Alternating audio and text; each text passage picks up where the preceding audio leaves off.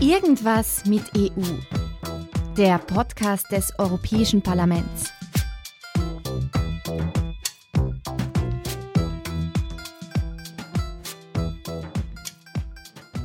Herzlich willkommen, liebe Hörerinnen und Hörer, zur letzten Folge dieser Staffel von Irgendwas mit EU. Ich bin Ninice Klauri, EU-Aktivistin und heute reisen wir buchstäblich durch Europa, ins Herz der Europäischen Union. Wir sind mit dem Zug unterwegs nach Straßburg ins Europäische Parlament. Ja, Straßburg ist zwar immer schön und das Parlament immer interessant, aber es gibt einen besonderen Grund für diese Reise, die Rede zur Lage der Union, das EU-Event schlechthin. Es ist ein besonderer Tag in Straßburg. Wie geht es in diesen turbulenten Zeiten mit der Europäischen Union weiter? Auf Europa blickt auf eine Frau und eine Frau blickt auf Europa. The annual State of the European Union Address. Die Kommissionspräsidentin der Europäischen Union hält heute ihre traditionelle State. In der State of the Union, in der Rede zur Lage der Union, die jährlich im Europäischen Parlament in Straßburg gab. Was es damit auf sich hat, erkläre ich euch später genau.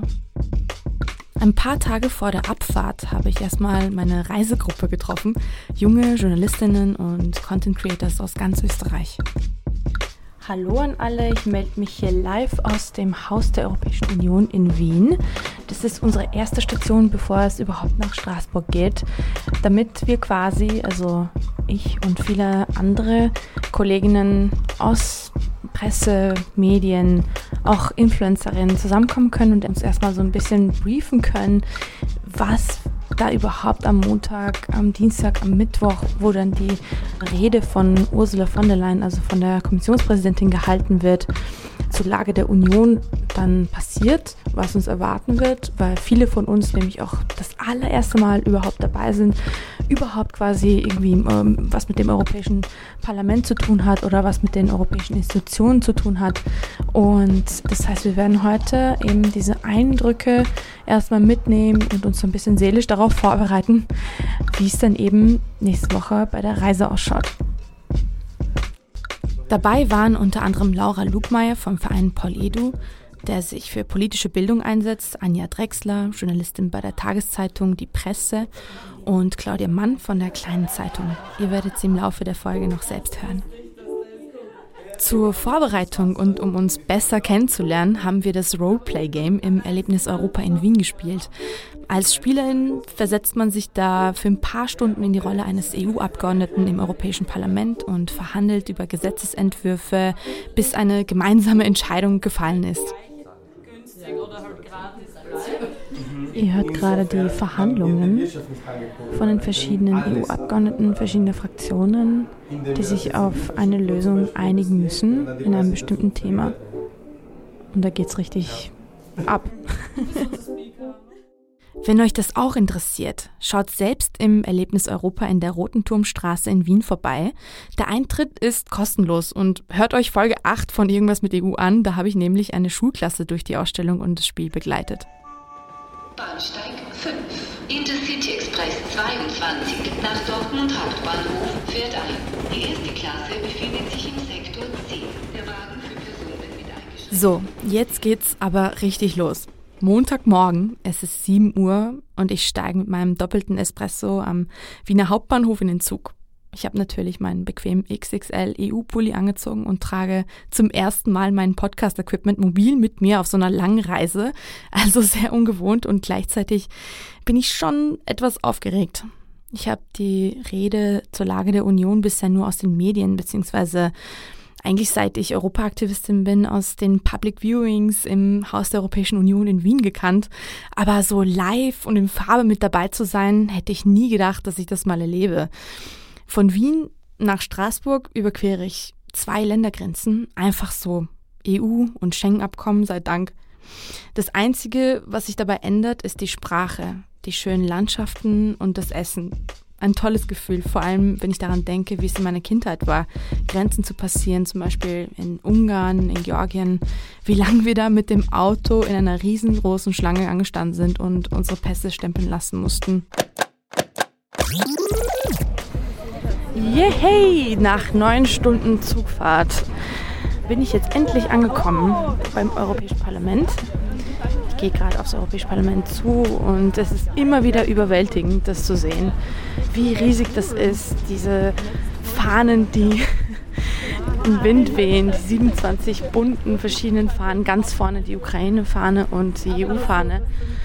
Und ich bin hier auch mit meinen Kollegen unterwegs, die äh, ich hier getroffen habe und die auch ganz schön aufgeregt sind ähm, weil viele von ihnen nämlich noch gar nicht im Europäischen Parlament waren bisher und ähm, sich das jetzt immer anschauen. Also ich bin total gespannt auf das alles und vor allem auf ihre Reaktionen. Da bin ich, glaube ich, noch mehr gespannt.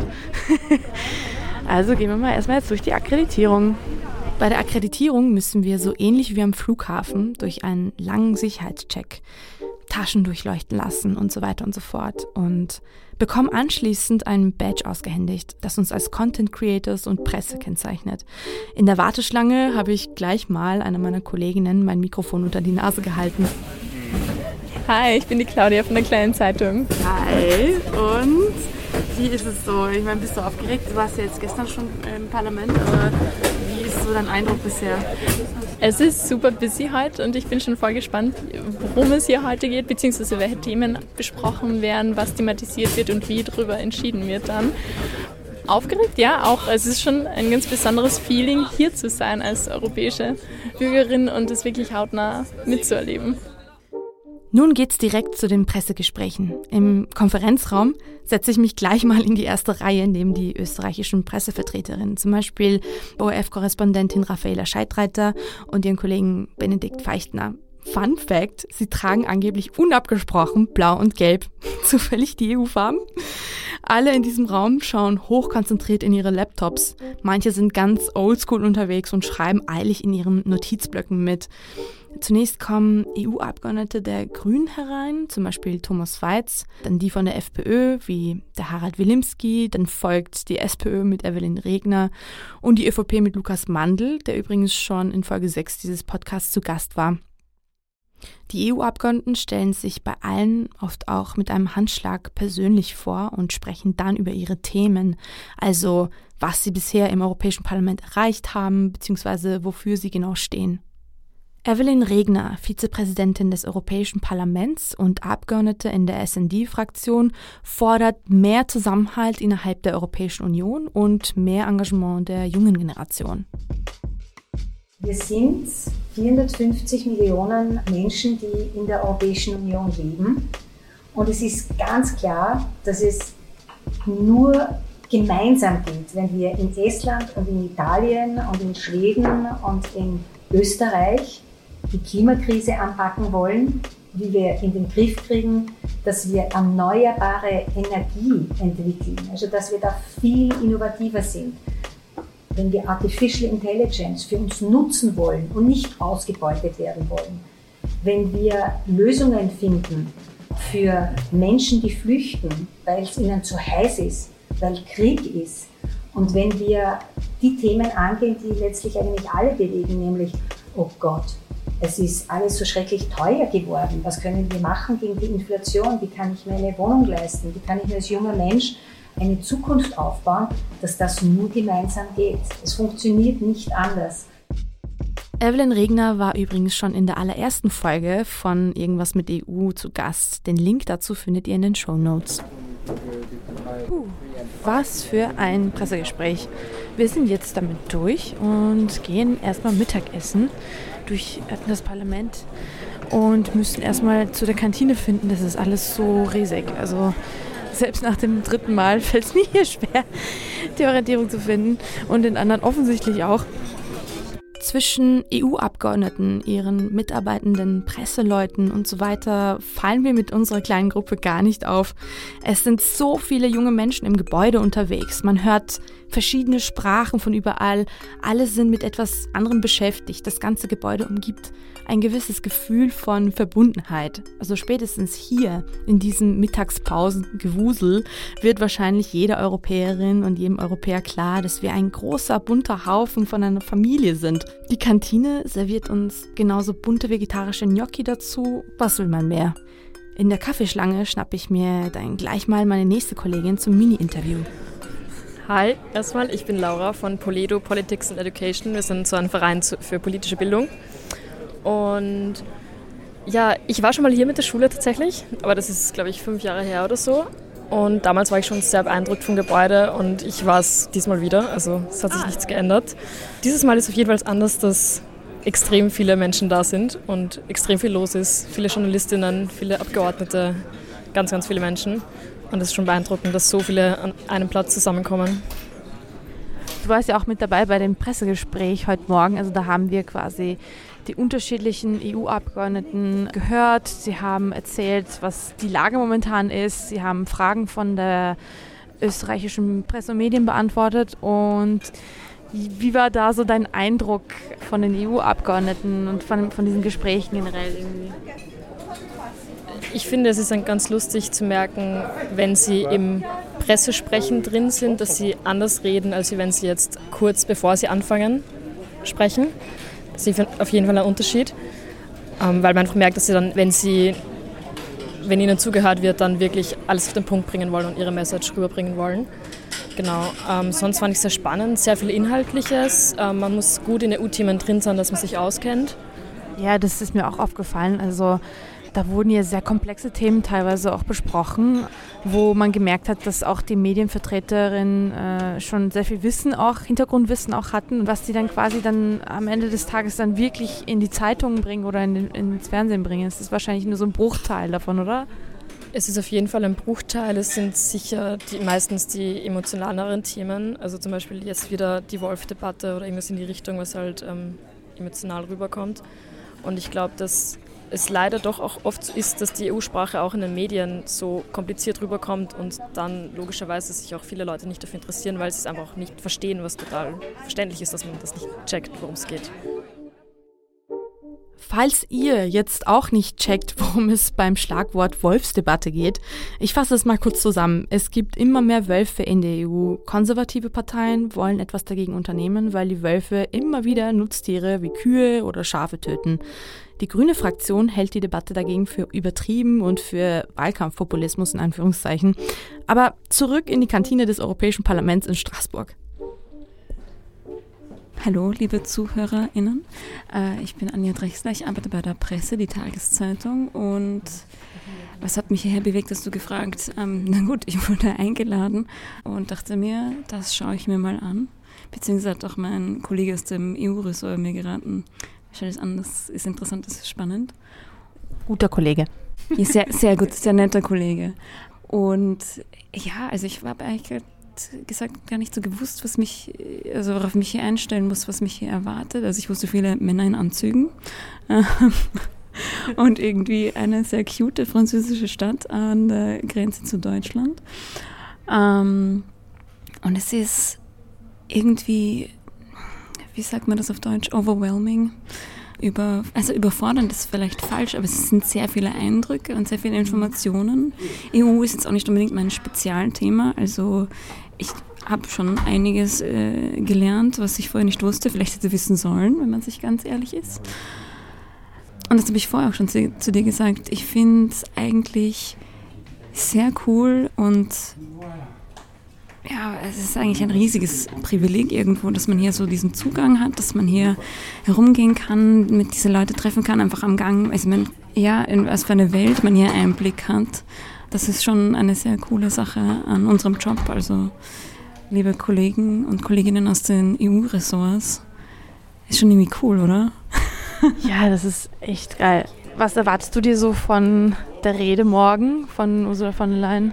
Ähm, naja, ich glaube, die Frage der Fragen ist, tritt sie wieder an oder tritt sie nicht an? Und ehrlicherweise viel mehr erwarte ich mir nicht, weil ich auch nicht so weiß, was jetzt so ihr Thema sein wird. Ich meine, ich, ich hoffe, sie wird auch nochmal über den Green Deal irgendwie vielleicht was Handfestes sagen. Das fände ich persönlich spannend.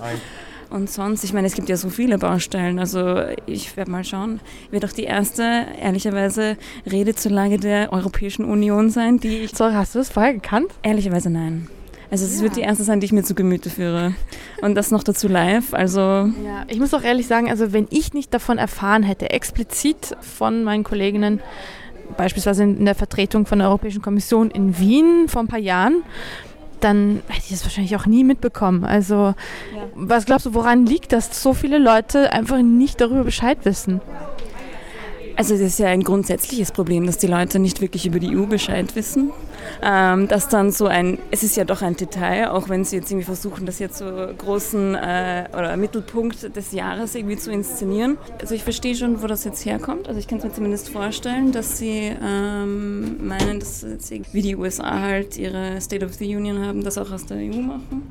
Genau. Ähm, Stichwort Bescheid wissen. Zeit für etwas Educational Content. Was es genau mit der Rede zur Lage der Union, von der wir hier die ganze Zeit reden, auf sich hat, erzählt uns jetzt mal Katharina Pacher vom Europäischen Parlament im Studio in Wien. Hallo Katharina, was ist die Rede zur Lage der Union eigentlich?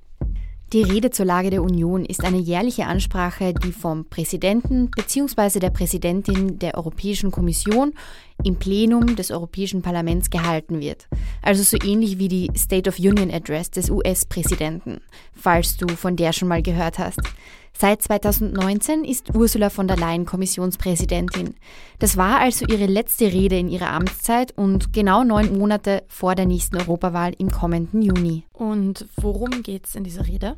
Die Kommissionspräsidentin spricht über den aktuellen Zustand der Europäischen Union und die wichtigsten politischen und wirtschaftlichen Entwicklungen. Außerdem gibt sie in der Rede ihre Vision für das nächste Jahr vor. Aber das ist nicht alles, oder?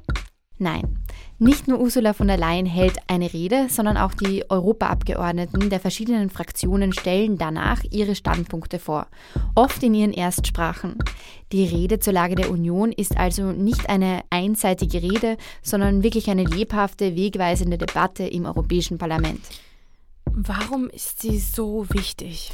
Naja, sie ermöglicht den BürgerInnen Europas, sich über die politische Agenda der EU zu informieren. Und sie bietet eben eine Plattform für Europaabgeordnete, Expertinnen, InteressensvertreterInnen.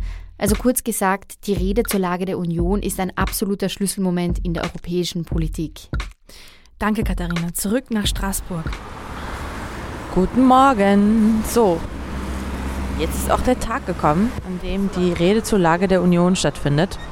Und wir sind jetzt extra früh vom Hotel aus losgegangen, um noch rechtzeitig nämlich bei der Akkreditierung anzukommen, weil wir vorgewarnt worden sind, dass da sehr viele Leute anstehen werden und wir eventuell doch keine Plätze mehr bekommen. Das heißt, wir sind Early Birds heute und rollen jetzt langsam zum EU-Parlament mit unseren Koffern. Das ist auch, glaube ich, der letzte Tag in Straßburg für viele von uns. Und ja, gleich steigen wir jetzt in die Trambahn ein und fahren dann direkt zum Europäischen Parlament. In der Trambahn zum Europäischen Parlament in Straßburg stelle ich mal wieder meiner müden, geflashten, aber gut gelaunten Gruppe ein paar Fragen. Wenn du Ursula von der Leyen wärst, Was wären deine Top-Themen für die State of the Union? Was wird deine State of the Union-Rede?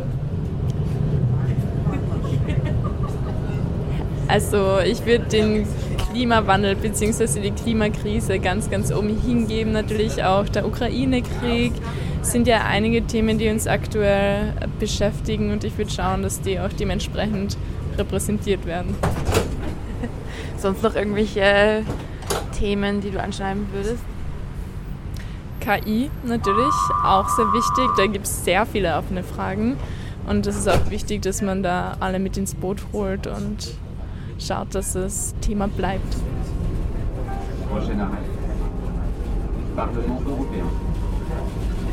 Nun ist es endlich soweit. Wir betreten die Tribüne des Plenarsaals im Europäischen Parlament. Ich bin nun zum zigsten Mal da, aber trotzdem ist das immer wieder ein absolut unglaubliches Gefühl, wer noch nicht hier war, es ist größer und überwältigender, als ihr euch das vorstellen könnt. Ich finde, das ist so eine Sache, die auf die Checkliste im Leben kommen sollte. Einmal im Plenarsaal des Europäischen Parlaments in Straßburg gewesen sein. Check. Viele um mich herum zücken ihr Smartphone, machen Fotos und Videos. Deutlicher als hier wird es, denke ich, nirgendwo, dass es eine europäische Demokratie gibt. Unten bei den Abgeordnetenplätzen trudeln schon die ersten ein, begrüßen sich untereinander und setzen sich auf ihre Plätze. Zu diesem wichtigen Anlass sind die meisten Plätze im Parlament besetzt. Nur bei den rechten Fraktionen bleiben viele leer. Nach einer kleinen Ansprache von Roberta Metzola, der Parlamentspräsidentin, kommt auch schon die Rede von Ursula von der Leyen. Es ist nun mucksmäuschenstill. Our union today reflects the vision of those who dreamt of a better future after World War II. A future in which a union of nations, democracies, and people work together to share peace and prosperity. They believed that Europe was the answer to the call of history. And when I speak to the new generation of young people today, I see that same vision for a better future, that same burning desire to build something better, that same belief that in a world of uncertainty, Europe once again must answer the call of history. And that is what we have to do together.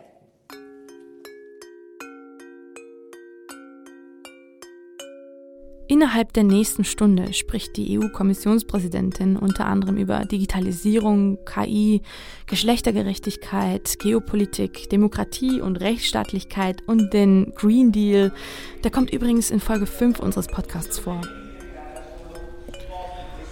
Okay, jetzt sind wir schon angekommen bei den Ansprachen von den verschiedenen EU-Abgeordneten, die äh, nun auf die Rede von Ursula von der Leyen reagieren. Und im Moment sprechen viele äh, rechte Abgeordnete aus Frankreich, aus Italien und es ist spannend zu beobachten. Also mh, es sind nicht mehr so viele EU-Abgeordnete da wie vorher. Und Ursula von der Leyen sitzt in der ersten Reihe und hört zu und nimmt das alles sehr gefasst. Es war eine sehr visionäre Rede, eine sehr emotionale Rede. Also es hat alles eher mit Landwirtschaft angefangen. Dann wurde viel über Dekarbonisierung und Wettbewerbsfähigkeit geredet und dann kam ein Punkt, wo es dann plötzlich um sehr emotionale Themen ging, auch eben EU-Erweiterung, äh, Vertragsänderungen. Also ich musste mich wirklich kneifen, dass ich das richtig verstanden habe. Das war ja unglaublich. Und natürlich als gebürtige Georgierin ähm, war es dann ein besonderer Moment für mich auch zu hören, dass plötzlich auch People of Georgia ähm, erwähnt worden ist. Also quasi, dass Menschen auch eben am Rande Europas, die für die europäischen Werte kämpfen, unter sehr schwierigen Umständen mit einer sehr autoritären Regierung auch nicht vergessen werden. Und es ihnen auch nochmal so ein Zeichen der Hoffnung gegeben wird, dass man quasi sie nicht vergessen hat und ja, dass, dass es einfach Hoffnung gibt. Das ist so wichtig. Das ist so ein positives Zeichen gewesen. Und das war einer meiner Gänsehautmomente. Und also ich bin, ich bin gerade ein bisschen überwältigt. Ich glaube, ich muss das alles noch ein bisschen verarbeiten. Und gleichzeitig gehe ich gerade los, weil ich mit den Kolleginnen noch vielleicht etwas trinken gehe, bevor ich wieder abreisen muss nach Wien. Wenn euch im Detail interessiert, was an diesem Tag im EU-Parlament in Straßburg besprochen wurde, die Reden kann man online nachschauen oder nachlesen. Die Links dazu findet ihr auch in den Shownotes. Im Zug zurück nach Wien fallen mir noch ein paar Sachen ein. Zunächst einmal, oh wow, was für ein Privileg, Leute, das alles überhaupt zu haben. Ein riesiges demokratisch gewähltes EU-Organ, das wir Wählerinnen und Wähler steuern. Eine Europäische Kommissionspräsidentin, die einen ambitionierten Plan vorstellt, um die Krisen von heute und morgen zu bekämpfen. Die Möglichkeiten und Chancen, die uns gegeben sind, etwas zu verändern und mitzubestimmen. Viele bekommen die Rede zur Lage der Union oder EU-Politik im Allgemeinen, aber leider auch nicht mit. Wenn ich mich umhöre oder im Internet umschaue, stoße ich oft auf Unverständnis. Viele Menschen verstehen die Rede zur Lage der Union als leere Worte in Anführungszeichen und denken, die EU-Kommission könne nie die ambitionierten Ziele dieser Rede umsetzen. Nun ja, das kann sie auch nicht alleine. Wir dürfen nicht vergessen, die Kompetenzen der EU-Kommission sind begrenzt. Nicht nur Frau von der Leyen oder die EU sind diejenigen, die diese positive Veränderung in Europa vorantreiben und die Ziele umsetzen. Entscheidend ist das Engagement der Member States, wie von der Leyen auch in einem kleinen Versprecher in ihrer Rede sagte. Honorable Member State, Honorable Members.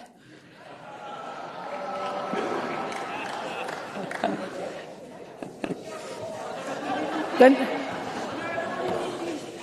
the next sentence is this is on our shared interest. Parliament, Member States and Commission. Die Kommissionspräsidentin meinte hier eigentlich die Honorable Members, also die Mitglieder des Parlaments, aber auch die Member States, also unsere gewählten nationalen PolitikerInnen, bestimmen maßgeblich mit. Wer die sind, das bestimmen wir Bürgerinnen und Bürger. Bei den nächsten Wahlen zum Europaparlament 2024 und euren nächsten nationalen Parlamentswahlen. Ihr merkt, es liegt eine Menge Verantwortung in unseren Händen. Es wäre schade, wenn wir sie verschwenden. Macht alle darauf aufmerksam, wie wichtig es ist, wählen zu gehen. Und wenn ihr Lust habt, euch mehr dafür zu engagieren, macht mit bei unserer Kampagne Gemeinsam für EU. Es lohnt sich immer, sich miteinander zu vernetzen. Und wer weiß, vielleicht kommt ihr ja sogar mal selber auf den Geschmack, direkt europäische Politik zu gestalten. Ich bin Nini Ziklauri und ihr hört irgendwas mit EU. Wenn ihr den Podcast unterstützen wollt, abonniert ihn, teilt diese Folge mit euren Freundinnen und Freunden und schreibt uns eine Bewertung. Ihr könnt uns auch gerne eine Nachricht schicken, wir freuen uns sehr darüber. Unsere E-Mail-Adresse und weitere Infos findet ihr wie immer in den Shownotes. Irgendwas mit EU. Der Podcast des Europäischen Parlaments im Rahmen der Kampagne Gemeinsam für EU. Dieser Podcast wurde produziert von Oh, wow.